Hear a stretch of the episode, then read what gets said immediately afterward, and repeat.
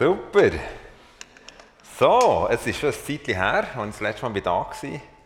Da hat er mich noch angestrahlt unter der Maske. Genau. Oder ich habe mal gehofft, er strahlt. Ich bin nicht sicher gewesen. Aber äh, jetzt ist es doch schön, Gesichter wieder real zu sehen. Gutzi geben. Offensichtlich redet ihr da bisschen anders. Luca und ich einander so angeschaut und denkt, Gutzi geben. Wir müssen Gutzi mitbringen. Bei uns im Bandbeat heisst Gutzi, wenn du musst Gutzi geben, dann musst du wirklich einfach, dann musst du richtig liefern. Oder? Ich dachte, wow, das wird ein Monstermarsch, den der nächste Sonntag macht. Jetzt bin ich dankbar, dass ihr um halb elf schon wieder da sein also, Genau. Okay, also von dem her, Gutzi, ich hoffe, heute habt ihr auch schon ein bisschen Gutzi mitgebracht. Genau. Für den Morgen. Ich bin nicht alleine da, ich darf mit, mit dem Luca unterwegs sein. Der Luca ist unser Schwiegersohn. Äh, ich komme dann noch auf ihn oder auf unsere ganze Familie zu reden. Und äh, freue mich, dass wir da diesen Tag zusammen verbringen. Wir verbringen sonst auch immer wieder Zeit zusammen auf dem Tennisplatz. Und äh, das Fakt, mit ihm einfach so Leben zu teilen, mit all unseren Kindern und Schwiegerkindern, da dürfen so unterwegs sein. Und wenn ich mich richtig mal erinnere, also das Thema weiss ich noch, als ich letztes Mal predigt habe, als ich hier war, habe ich über die Jüngerschaft predigt. Und ich vermute, das weiß ich eben nicht mehr, aber ich vermute, dass ich folgende Zeichnung gemacht habe, dass ich gesagt habe, Jesus ist vom Himmel auf die Erde kam, hat er eine grosse Challenge gehabt, und zwar hat er müssen die Werte vom Himmel auf die Erde bringen. Und natürlich ist das Schönste von seinem ganzen Leben gewesen, dass er, oder ja, das Schönste, das Gewaltigste ist, dass er Himmel und Erde verbunden hat, durch sein Sterben am Kreuz, durch seine Auferstehung. Ich bin der Weg, die Wahrheit und das Leben. Niemand kommt zum Vater denn durch mich. Und in dem Innen hat er aber nicht nur, ja, für sagen nur, den Himmel auf die Erde gebracht oder mit der Lösung geschaffen, sondern was er gemacht hat, er hat eigentlich die Kultur vom Himmel uns Menschen vermittelt. Jetzt ist es relativ schwierig, an einem Ort, wo du noch nie warst, Menschen zu erklären, wie man dort lebt und was dort Werte sind, wenn du noch gar nicht bestehen warst. Und Jesus gewusst, es gibt nur eine Form, wenn ich etwas vom Himmel diesen Menschen zugänglich zu machen kann, und zwar das ist eine Lebensform. Und die Lebensform hat bedeutet, dass er eigentlich Menschen trainiert hat, sage ich jetzt mal ganz bewusst das Wort trainiert, das tönt so ein bisschen vielleicht eben nach Gutzi, oder? äh, trainieren hat er Menschen gerufen in sein Leben hinein. Er hat eine Form gewählt, wo er das Leben verbunden hat. Und das ist ganz spannend, dass wir das eigentlich verloren haben. Er hat das Leben verbunden mit der Lehre. Und wir sind in Gefahr, in unseren Arten, wie wir Kirche leben, dass wir nur noch einen von diesen beiden Teilen leben. Also irgendwo leben wir und irgendwo lehren wir, meistens am Sonntagmorgen oder in Bibelstunde oder wo immer. Aber Jesus hat eine Lebensform gewählt, wo er die zwei Sachen zusammengebracht hat. Er hat gewusst, ich kann denen nicht mit Lehre und mit Teaching vermitteln, wie der Himmel funktioniert. Ich kann ihnen nicht erklären, dass Leiterschaft im Himmel anders ist als auf dieser Welt. Nämlich auf dieser Welt ist Leiter, der beste Leiter ist der, der sich durchsetzen kann. Und Jesus sagt, der beste Leiter im Verständnis vom Himmel ist der, der anderen dient. Also völlig diametral gegenübergesetzt. Er gewusst, ich kann das denen versuchen zu teachen, ich kann denen eine Lehre vermitteln, die werden mich anschauen mit grossen Augen, werden nicken, aber sie wissen nicht wie. Und darum hat Jesus eine Form gewählt in seinem Leben. Und diese Form hat er beschrieben am Schluss von seinem Leben als Jüngerschaft. Und er hat gesagt, die Jüngerschaft bedeutet, ist ein Lebensstil, wo man Lehre und Leben zusammenbringt, damit der, die Werte vom Himmel effektiv vermittelt werden können. Jesus hat über Kind geredet. Er gesagt, das ist so wichtig, Matthäus 18. Und die Jünger haben genickt, gesagt, wow, mega stark, ja, Kinder sind wichtig, ja, ja, genau. Sie waren auch nicht dumm, darum haben sie so Bejahendes empfunden. Und dann passiert ein Kapitel später, dass die Frauen mit Kindern haben zu Jesus kommen. Was machen die gleichen Jünger? Jagen die Gofen fort, oder? Und man merkt also, okay, also das Teaching war stark. Also da, am Teaching von Jesus kannst du nichts aussetzen. Das muss offensichtlich der Hammer sein. Aber selbst seine Lehre hat es nicht bewirkt, dass sie das Leben der Leute ist Es hat ein Lebensereignis braucht und Lehre und Leben müssen zusammenkommen. Nur so können wir lernen, jünger zu werden. Und spannend ist, am Schluss von seinem Leben sagt Jesus, ich gebe euch einen Auftrag. Macht zu Jünger. Matthäus 28. Damit hat er uns eigentlich nicht nur gesagt, macht zu Jünger, indem ihr es lehrt, sondern er hat gesagt, indem ihr es lehrt, das zu befolgen. Also wir müssen nicht nur unseren Kopf füllen mit christlichem Wissen, wie man christlich sozialisiert ist, dass man nicht reinschaut und, und so weiter, sondern Gott hat gesagt, durch Jesus, ich will, dass ihr in das hineinführen, dass das Menschen sind, die nicht nur davon reden, sondern wirklich leben. Und darum braucht es einen Lebensstil, der Leben und Lehre zusammenbringt. Und letztes Mal habe ich darüber geredet, wie, wie das passieren kann in der Kirche. Wie, wie diese beiden Elemente zusammenkommen können. Und ich glaube, das ist absolut notwendig, dass wir uns über das Gedanken machen. Sonst werden wir nur Kirchenmitglieder dürfen entwickeln, aber keine Jünger. Aber Jesus hat gesagt, ihr müsst Jünger machen. Das braucht Menschen, die mit euch nach unterwegs sind, die mit euch Leben teilen, die ihr ihnen etwas modelliert. Wo ihr, so hat es Jesus gemacht und wir können nicht anders als den Lebensstil von Jesus ehrlich für unser Leben zu implementieren. Und heute gehen wir einen Schritt weiter. Heute reden wir darüber, über Jüngerschaft in der Familie. Oder die Situation in der Kirche ist ja so, da haben wir meistens den Aspekt von Lehre. Und und äh, ja, und, und wir bejahen es und, am Sonntagmittag diskutieren wir, wie stark das jetzt war oder wie schwach das war, was da daher ist oder der Aspekt der Lehre. Aber, aber oft kommt, kommt die Lehre eben nicht ins Leben über. Das ist das Problem. Irgendwo hat es gleich relativ wenig Substanz am Montagmorgen. Und in der Familie sind wir genau umgekehrt aufgestellt. Dort leben wir echt das Leben. Wir reden jetzt nicht nur von Familie, ich rede auch von Wohngemeinschaft oder von Menschen, die wir miteinander eng unterwegs sind. Dort leben wir das Leben und haben keine Lehre. Also eigentlich haben wir ein dualistisches System entwickelt, das Jesus zusammengebracht hat.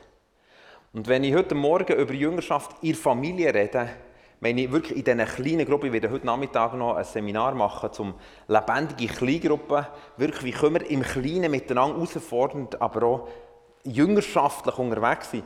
Aber heute Morgen werde ich ganz bewusst darüber reden, wie kann denn dieser jüngerschaftliche Stil, wo wir versuchen, den Himmel auf die Erde zu bringen, das, was Jesus ausdrückt, betet dafür, dein Reich kommt, die Wille geschieht, nicht nur im Himmel, sondern auf der Erde. Kämpfe dafür, dass das Reich Gottes auf die Erde kommt. Wie kann das in Familien passieren?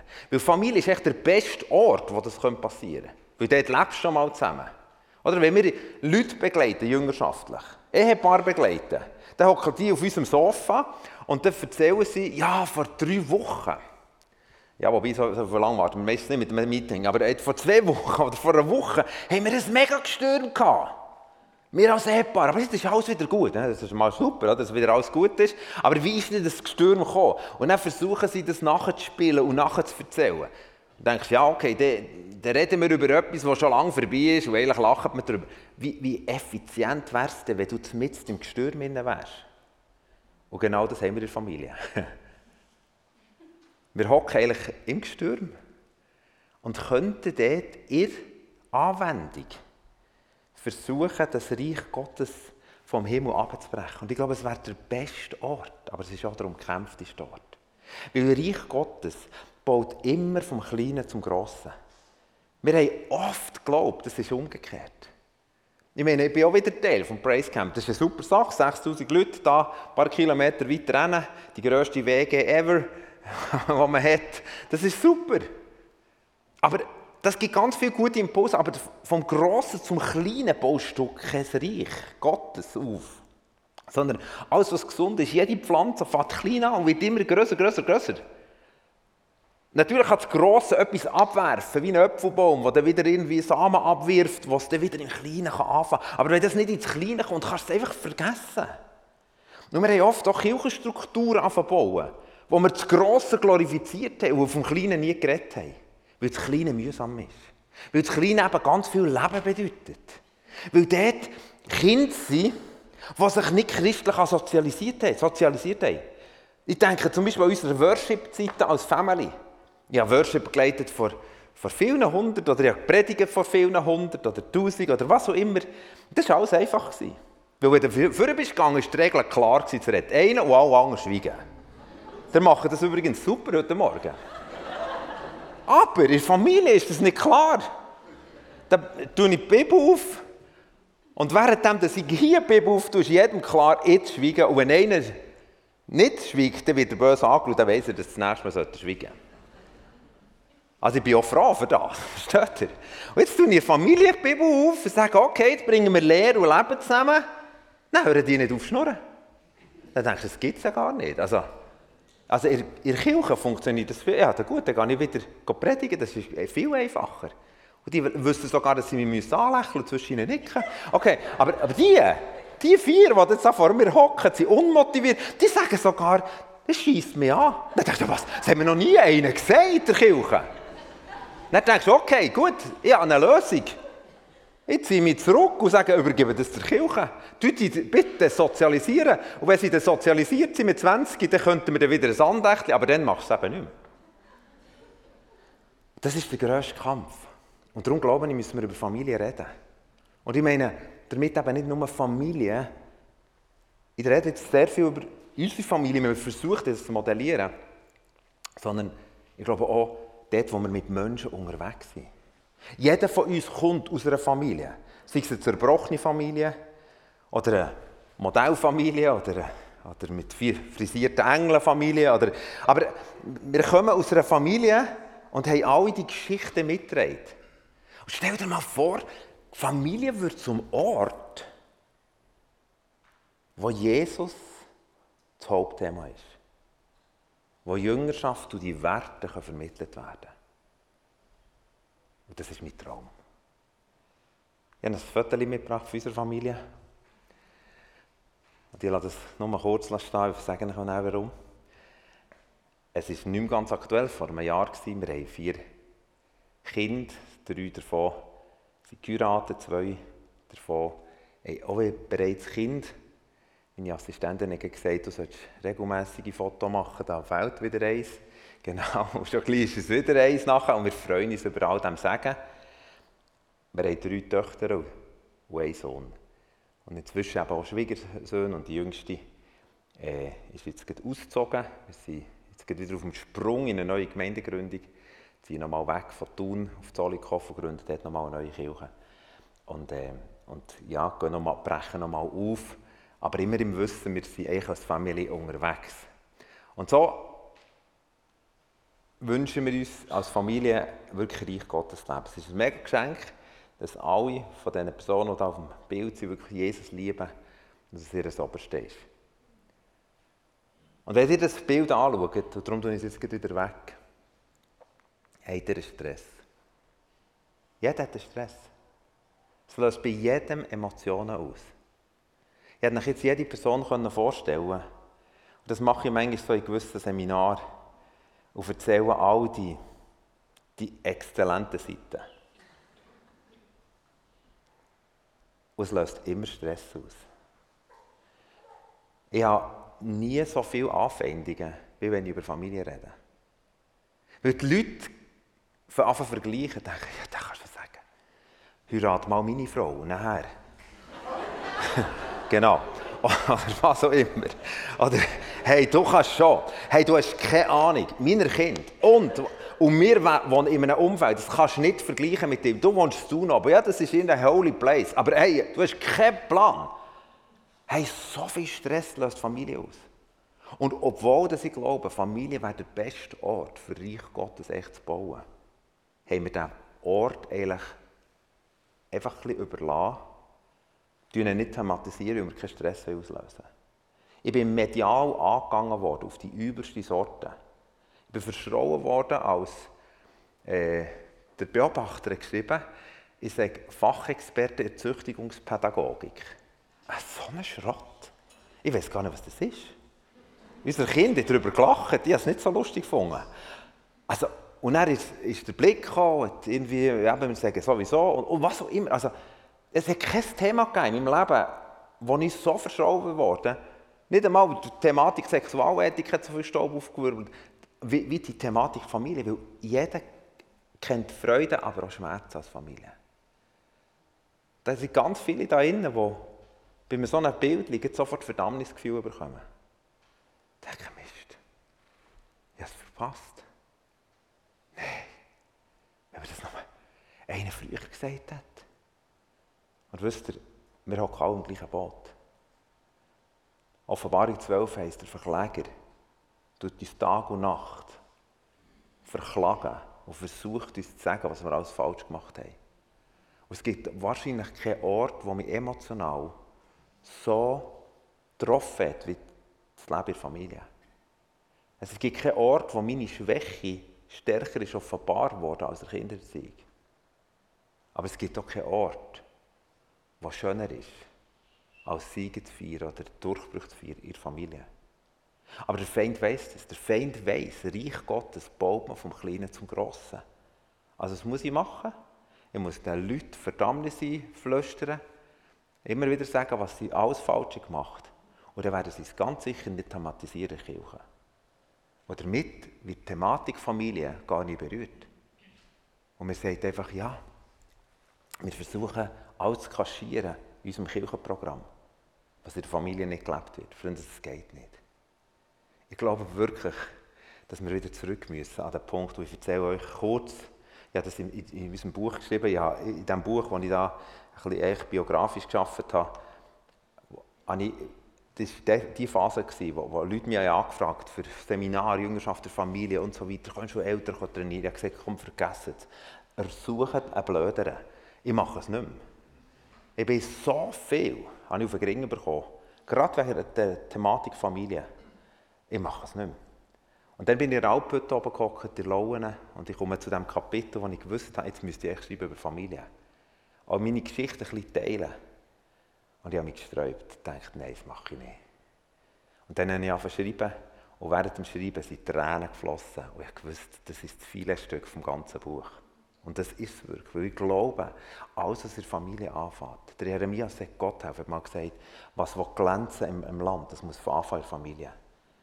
Und wisst ihr, ich glaube, wenn wir die Qualität der Kirche messen wollen, müssen wir nicht den Sonntagmorgen Gottesdienst unter die Lupe nehmen. Da kannst du alles inszenieren. Du kannst eine Top-Band herstellen was auch immer. Weißt du, wo man Fieber misst, wenn man krank ist? Das weiß jeder hier. Es gibt zwei Orte. Dort, wo du am meisten schwitzt und dort, wo du am meisten stinkst. Das ist die Familie. Und ich glaube wirklich, dass Fiebermessen, Qualität von Qualität, auch geistliche Qualität, Jesus im Zentrum, findest du nicht in der Art und Weise, wo wir irgendwie christliche Settings zelebrieren, sondern dort, wo Familien leben.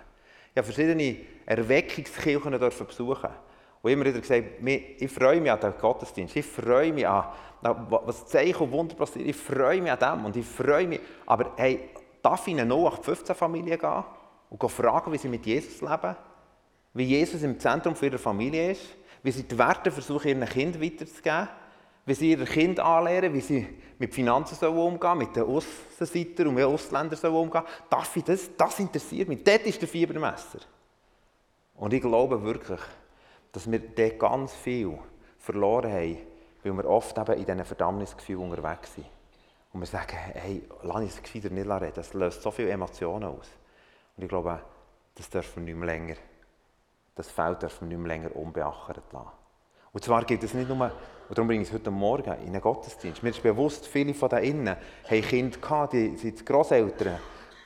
Und, und sagen, ja, das ist jetzt vorbei. Wir müssen es zusammen wieder nehmen. Weil ich glaube, es ist so ein Kampf, dass es nicht genommen wird. Darum müssen wir zusammen dorthin gehen. An den Punkt, wo manchmal wehtut. Mein eigener Weg war so, ich bin als Jugendverantwortlicher in der Kirche unterwegs, immer mit dem Traum, Kirche zu gründen. Und als wir die erste Kirche gegründet haben, habe ich als erstes ein Kinderlager gemacht. Ich habe es geliebt. Ich liebe es heute noch. Ich während Corona 50 Geschichten auf das Netz da über Esra, Nehemiah, Esther, äh, Familienimpulse zu geben. Also nicht nur Kinder zu unterhalten, sondern immer wieder in die Familie in den Wald spielen. Hey, was heisst das jetzt für euch?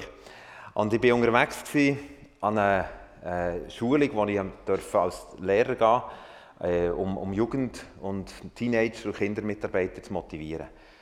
Und ich bin gerade aus dem Kinderlager rausgekommen und das war begeisternd. Es ist so, ich liebe es mit Kindern unterwegs. In Matthäus 18 sagt hey, Kinder haben Zugang zum Thron Gottes und ich glaube wirklich, dass Kinder äh, wirklich eine einfache Art, sie sind nicht, eine, sie nicht einen Mini-Heiligen Geist bekommen, sie haben den gleichen Heiligen Geist bekommen, wie wir haben bekommen. Aber sie haben oft nicht so viel Verstand, äh, Blockaden, die sie müssen durchbrechen müssen. Wenn mit Kind beten, mit Kind auf Gott hören, währenddem dass sie versuchen, mich zu konzentrieren, haben die schon zehn Sachen downloadet vom Himmel. Und, und das war so einfach gewesen. Es hat so gefällt mit diesen Kindern und mit denen haben wir angefangen. Wir sind mit diesen Kindern in Spitäler beten. Also wirklich wilde Geschichten. Die haben Gebetsnacht gemacht aus Eigeninitiative. Und ich komme gerade so aus dem Flow raus, fahre auf die Autobahn und gewusst, jetzt darf ich die Jugendmitarbeiter motivieren und ich werde ihnen sagen, hey, gebt wirklich alles, investiert in die Kinder, es ist, lasst die Kinder zu Jesus kommen. Und dann frage ich Jesus noch so im Dialog, Jesus, was gibt es noch etwas Spezielles, was ich heute Abend soll speziell betonen soll? Und dann höre ich diesen Satz. Sag ihnen, dass sie bitte die Eltern nicht länger entmündigen sollen. Ich dachte, was? Ich komme nicht nachher. Es war da irgendwie im Mittelland. Wenn es vielleicht zu Basel wäre, wäre ich dann vielleicht nachgekommen. Aber bis im Mittelland, ja, nicht, mein Berner Hirn nicht nachher mit diesem Satz. Ich dachte, ich komme nicht nachher. Was soll ich ihnen sagen? Und ich bin dorthin gegangen, habe irgendwie gehorsamerweise diesen Satz gesagt, irgendwie neben meinem Teaching. Das sollten die Eltern nicht Und dann hat es eine riesige, eine riesige Diskussion ausgelöst, eine riesige Frage. Was meinst du damit? Ich habe gesagt, ich weiß es auch nicht. Ich komme, auch noch nicht nach, aber, ich konsterniert wieder in unser Auto gehockt, wieder auf das Tun gefahren und auf dem Weg zurück ist es mir wie Schuppen vor den Augen gefallen. Und zwar habe ich gewusst, mit meinem Kinderdienst und mit meiner Leidenschaft Teenager ziehe ich die Kinder eigentlich aus der Familie raus. Familie wäre der beste Ort, wo das gelebt werden könnte.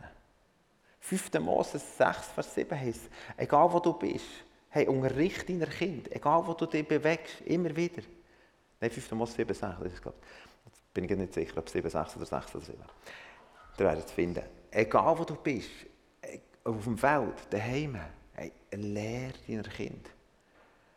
Aber das habe ich gemacht. Ich habe sie rausgenommen, habe sie mitgenommen, mit mir sie beschenkt. Die Eltern haben es beklatscht. Hey, Endlich, Gemeindebauer, der so einen Fokus hat auf Kind. Hey, so, ah, hey, Kuno, wir kommen auch.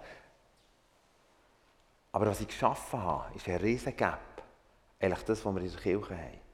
Bei mir haben sie, natürlich, wir haben eine Woche zusammen verbracht, sie Leben und Lehre zusammen gehabt.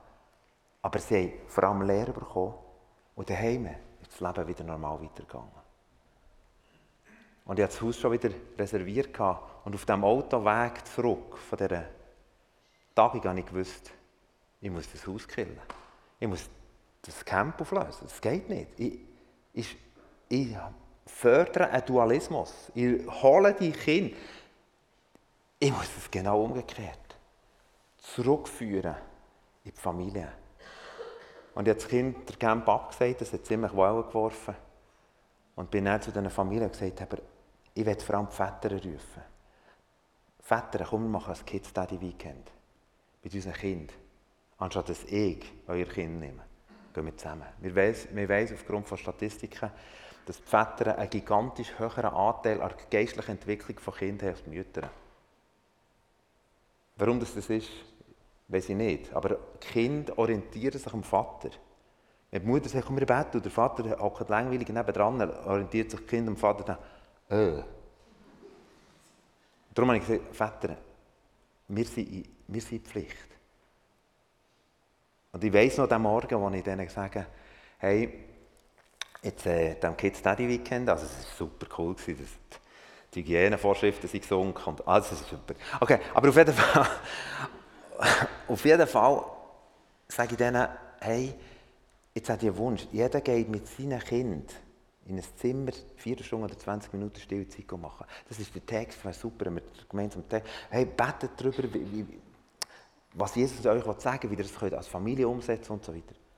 Und er war still in diesem Raum. Und ich habe rumgeschaut und dachte, was ist jetzt? Ich komme nicht nachher. Und dann sagt einer zu mir, Kuno, spinnst Ich dachte, ja, das ist gut möglich. Also, aber jetzt in diesem Kontext komme ich jetzt nicht nachher. Was ist Und dann hat er gesagt, hey, ich kämpfe, für dass ich alle paar Tage Stillzeit mache. Und ich schaffe es kaum. Und du schickst mich mit unseren Kindern, zwei Kinder, in, das Haus, in einem Haus, und ich soll 20 Minuten mit meinen Kindern, ich weiß die Zeit nicht mehr genau, in diesem Zimmer sitzen, mit ihnen Bibel lesen. Hey, wie soll ich das machen? Und erschreckenderweise stelle ich fest, dass die anderen dazu nicken. Und ich merke, aha, Fiebermesser. Ui, ui, ui. Mit denen wollen wir Gemeinde bauen. Freunde, wenn Jesus nicht im Zentrum unserer Familie steht, dann können wir als Kirche Animations- Motivationsschöpfe versuchen zu kreieren. Das wird keine Kraft haben. Kinder und speziell Jugendliche haben heute eine Sensibilität für alles, was nicht echt ist. Und ich bin schockiert worden, als ich auf einmal mitbekommen habe, dass Kinder sagen, hey, ich höre meinen Vater nie daheim beten. Er tut zwar einen Dienst in der Kirche, aber daheim ist... Und schau, in diesem Moment haben wir etwas festgestellt. Wir haben gemerkt, im Reich Gottes bekommen Menschen Verantwortung durch Berufung. Mose, Gideon, David. Keiner hat sich, keiner hat sich fein gefühlt. Keiner! Aber Gott hat ihnen eine Berufung gegeben. Und darum haben sie Verantwortung bekommen. In unserer Gesellschaft ist das aber genau umgekehrt. In unserer Gesellschaft bekommst du Verantwortung, wenn du eine Prüfung abgelegt hast. Wenn du irgendetwas bewiesen hast. Und was ist jetzt mit unseren Kindern? Jetzt kommen die in unser Leben. Schon ihre Stasi ist ja Stress. Also nicht, wir haben natürlich Freude an diesen Kindern. Aber ich meine, die Momente, wo sie nicht so tun, wie wir wollen und sollten, das löst ja schon mal Stress aus. Und dann kommt noch die Thematik dazu, meinen Kind Jesus lieb zu machen, auf den Heiligen Geist lernen zu hören, Evangelisation, zusammen beten, zusammen Bibel lesen. Und dann fühlen wir es definitiv überfordert. Und es war eigentlich entscheidend, diesen Männern zu sagen, Freunde, wir hocken im gleichen Boot, jeder von uns fühlt sich überfordert, jeder. Schon einmal mit dem normalen Leben. Und jetzt kommt noch der Aspekt oben drauf. Kind in den Wahrheiten vom Himmel zu unterrichten, nicht nur zu unterrichten, sondern mit ihnen das Leben. Für unsere Nachbarn zu beten, mit ihnen Menschen zu erreichen, Jesus, zu Jesus zu führen und so weiter, als ganze Familie. Und in dem Sinne fühlen wir uns völlig, da tun wir uns sofort an gesellschaftlichen Denken und sagen, ich kann es nicht. Ich habe heute Morgen 2. Mose gelesen, Mose, der sagt, ich kann es nicht. Das sagen wir alle als Eltern, wir können es nicht. Und was macht man dann? Dann vergisst man, dass das Kind ein Geschenk vom Himmel sind.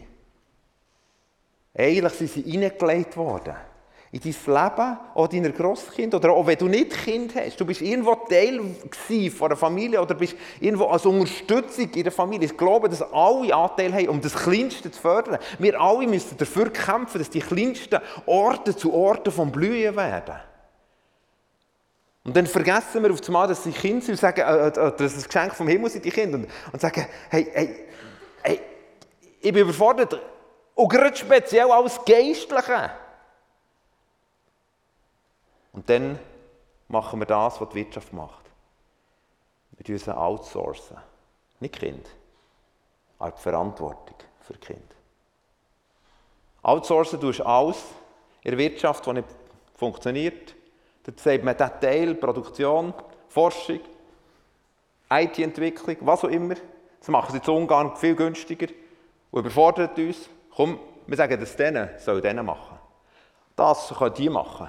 Und das können die machen. Wir schauen noch gerade, dass wir über die Runde kommen. Und das Outsourcing-System, das hat Einzug gehalten in unseren Kirchen. Und man hat angefangen, wirklich Leute einfach das auszulagern. Ja, das vielleicht klickt es nochmal. Und wir haben angefangen, den Kirchen zu sagen, hey, stell gute, stell gute Kindermitarbeiter an. Hey, schaut, dass die, Kinder, dass die Kinder wirklich geistlich wachsen. Wir sind überfordert. Ich weiss um diesen Freund, das ist ein Freund, der vor mir ist gestanden, als ich das Kinderlager abgesagt habe. Hat er mir gesagt, schau, ich arbeite so viele, so viele Stunden. Ich bin Verkaufsleiter. Ich schaffe es nicht, meiner Kind auch noch geistlich zu unterweisen. Ich muss schon mal schauen, dass die Schule nachkommen und das und das und alles sichergestellt ist. Hey, dieser Teil ist dein Job. Und wenn du den nicht mehr nimmst, dann bin ich weg. Ich sagte, ja, dann ist es so. Dann lasse ich dir sagen ziehen. Aber ich nehme ihn nicht mehr. Ich mache es nicht mehr. Ich will das nicht mehr. Ich will gesunde Familien sehen.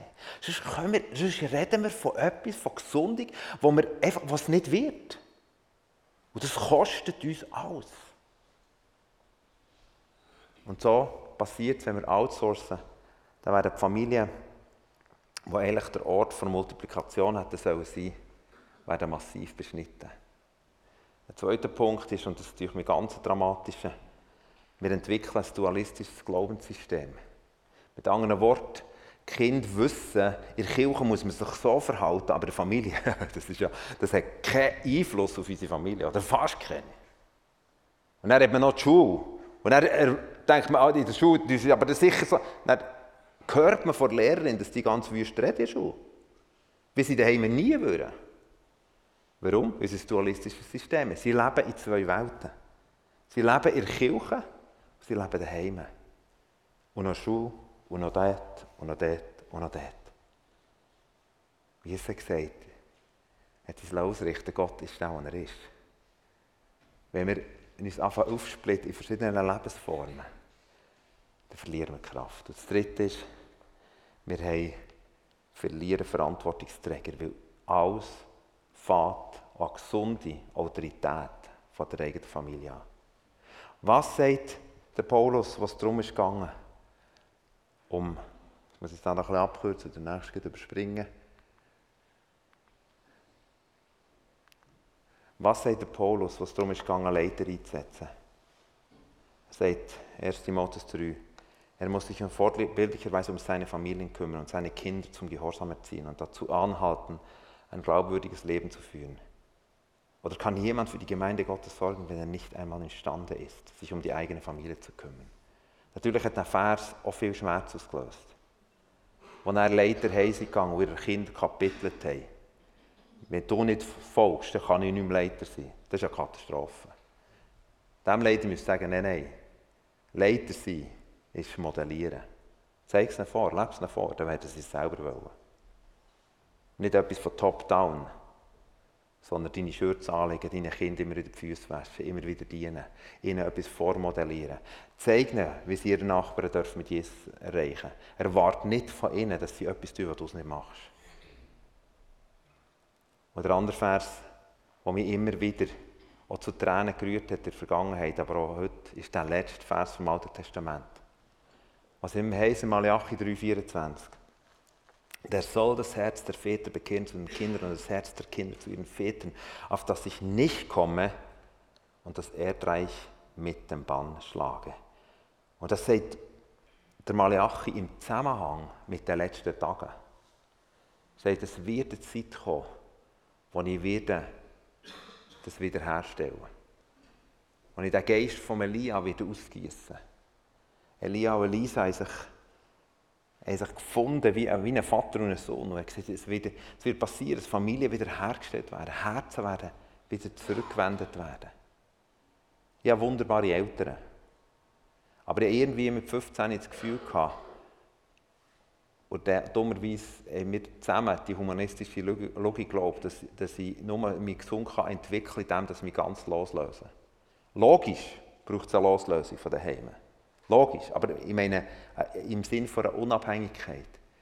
Und wir haben angefangen, einfach separat zu laufen. Ich habe mein Herz nicht mehr mit meinem Vater teilt, über geistliche Sachen, über, Entwicklung, über Sachen von, von Schmerz, von Vergebung wo, und, so, und so weiter. So sind wir nicht nebeneinander gelaufen. bis mir der Vers eingeholt hat. Er sagt, kehr dein Herz wieder deinem Vater zu. Wir haben nicht Krach gehabt, wir haben es gut gehabt, aber wir haben kein geistliches Leben dort. Du kannst nur leben.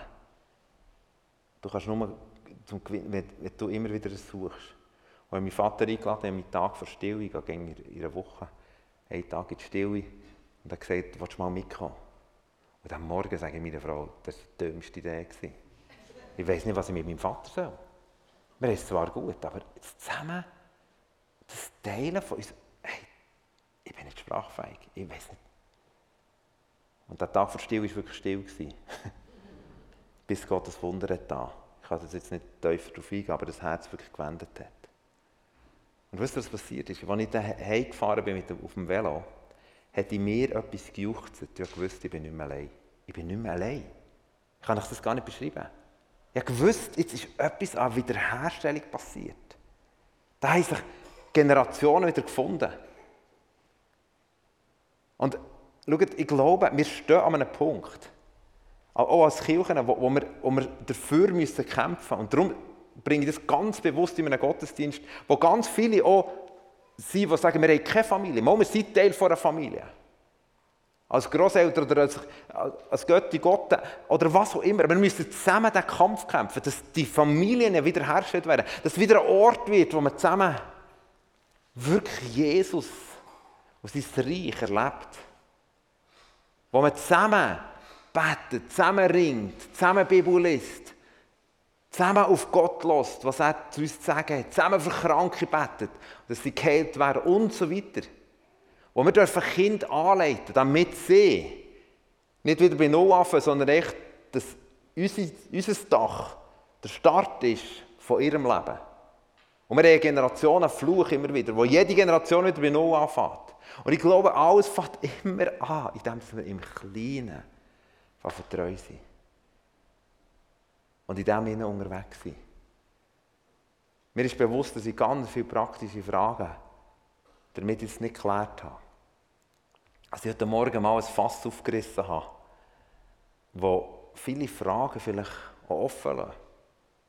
Ich glaube, es gibt auf YouTube gewisse Seminare, die aufgestellt wurden, da werden auf praktische Fragen eingegangen. Im Buch wird auf, auf ein paar praktische Fragen eingehen. Aber schlussendlich ist es ein Weg und eine Entscheidung, die in meinem Herzen anfängt. Wenn wir dort warten, bis wir das Gefühl haben, jetzt sind wir feig dazu, werden wir es verpassen. Wir werden nie feig sein. Aber Jesus sagt an Paulus, lass dir an meiner Gnade genügen, denn meine Kraft ist in der Schwachen mächtig. Ich habe noch nie so viel gerannt wie Familie an meiner eigenen Schwachheit sichtbar geworden. Aber ich habe noch nie so viel gejubelt wie Familie. Wenn du erlebst, dass der Jesus von Raum und Gestalt gewinnen in Kind oder sie einfach das multiplizieren und dürfen miteinander wirklich auch in diesen neuen Ehen, die sie starten, wo wieder ein Ort wird, wo das darf entwickelt werden, wo Jesus, Jesus in der Mitte ist. Und ich glaube, dass es Zeit ist, dass das passiert. Und darum möchte ich eigentlich mit einfachen Punkten, und die Band kann schon mal vorkommen, da noch, ich glaube, unsere Reaktion ist, dass wir genau das leben, wo wir sagen, hey, ich kann es nicht, aber ich will mit dem stellen. Sei es so mein Paar als, als Großvater oder Großmutter, ich kann das nicht, aber ich will mit dem stellen. Und der zweite Teil ist sicher, dass unser liebliches Kind ich weiß noch ganz am Anfang ist einer mit mir laufen, wo wir die Gemeinde gründen und er hat gesagt, was, was für Leute sind da bei euch dabei? Und das waren fast nur junge Familien. Er hat gesagt, das ist das Schwierigste, mit denen kannst du nicht Gemeinde bauen. Die sind durchabsorbiert mit ihren Kindern und Windeln. Da denke ich, ja das stimmt, die haben keine Power, das stimmt. Geld haben sie nicht, Kraft haben sie nicht, was haben sie denn? sie haben Familie. Heute würde ich sagen, hey, dort fängt es an. Freunde, dort fängt es an. Weißt du, das noch mal kurz noch. Gott hat ja 300 Leute machen aber er hat eine Familie gemacht. Gott hat 2000 können in Archen reinpflanzen, wäre gegangen. Aber Gott hat eine Familie in Archen reingetan. Gott hat können mit 500 Leuten ein Volk formieren, aber er hat Abraham und Sarah rausgenommen. Eine Familie. Jesus ist in einer Familie geboren. Drei von seinen engsten Freunden waren Brüder. Er hat unter diesen zwölf Jüngern hat er zwei Brüderpaare gehabt. Und von diesen vier hat er drei zu den Ängsten genommen. Immer wieder kommst du in der Bibel nicht neben Familie. Gott hat Familie gesetzt, also Ort für Multiplikation.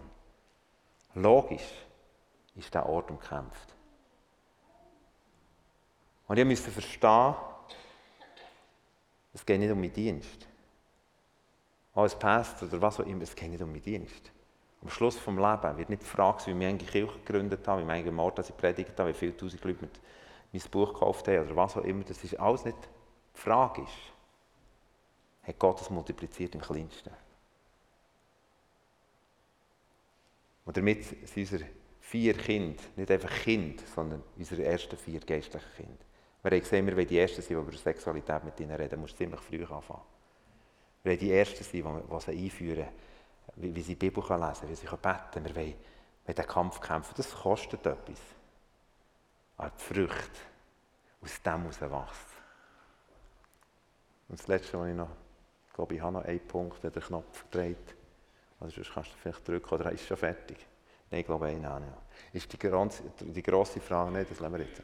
Die grosse Frage, für jedes von hier, wie kann ich Familie unterstützen? Käse kann sich rausnehmen.